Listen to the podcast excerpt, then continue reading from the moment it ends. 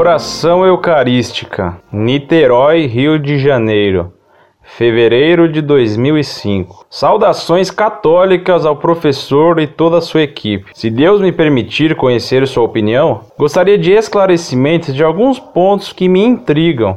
Primeiro, durante a oração eucarística, na consagração, existe alguma forma de anulá-la? A fórmula pode ser mudada pelo presbítero?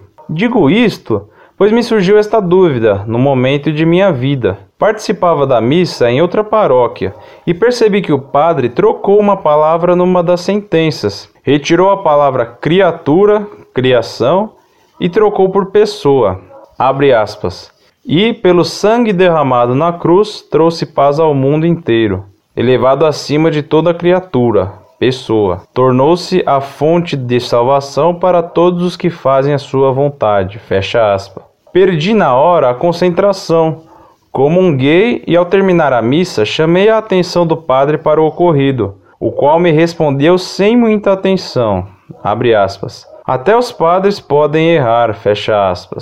Sim, podem. Só que ao sair do prédio, fui como que atraído para uma livraria. Ao entrar, dentre muitos objetos e livros, um certo me chamou a atenção. Não tanto pelo que prometia, mas sim pela imagem da capa. Para viver em paz, o milagre da mente alerta. Tikinhatin Han. Perguntei a mim, o que estaria fazendo um livro deste numa igreja católica? Como resposta, por compreensão, ele é a resposta da palavra trocada e o adquiri. Então, sempre me pergunto, uma tentação, estou comungando pão não consagrado? Explique-me se a fórmula é infalível, é perfeita. Segundo, o que é ser pessoa? Terceiro, eu sou um campo de batalha? Quarto, como trago a consciência sobrenatural para a razão? Quinto, o Senhor possui uma lista das assertivas de Deus na Bíblia? Sexto, a Bíblia me parece fechada e coerente, mas não tenho certeza. Como tê-la? Publique se considerar conveniente. Não quero desvirtuar ninguém. Agradecimentos sinceros.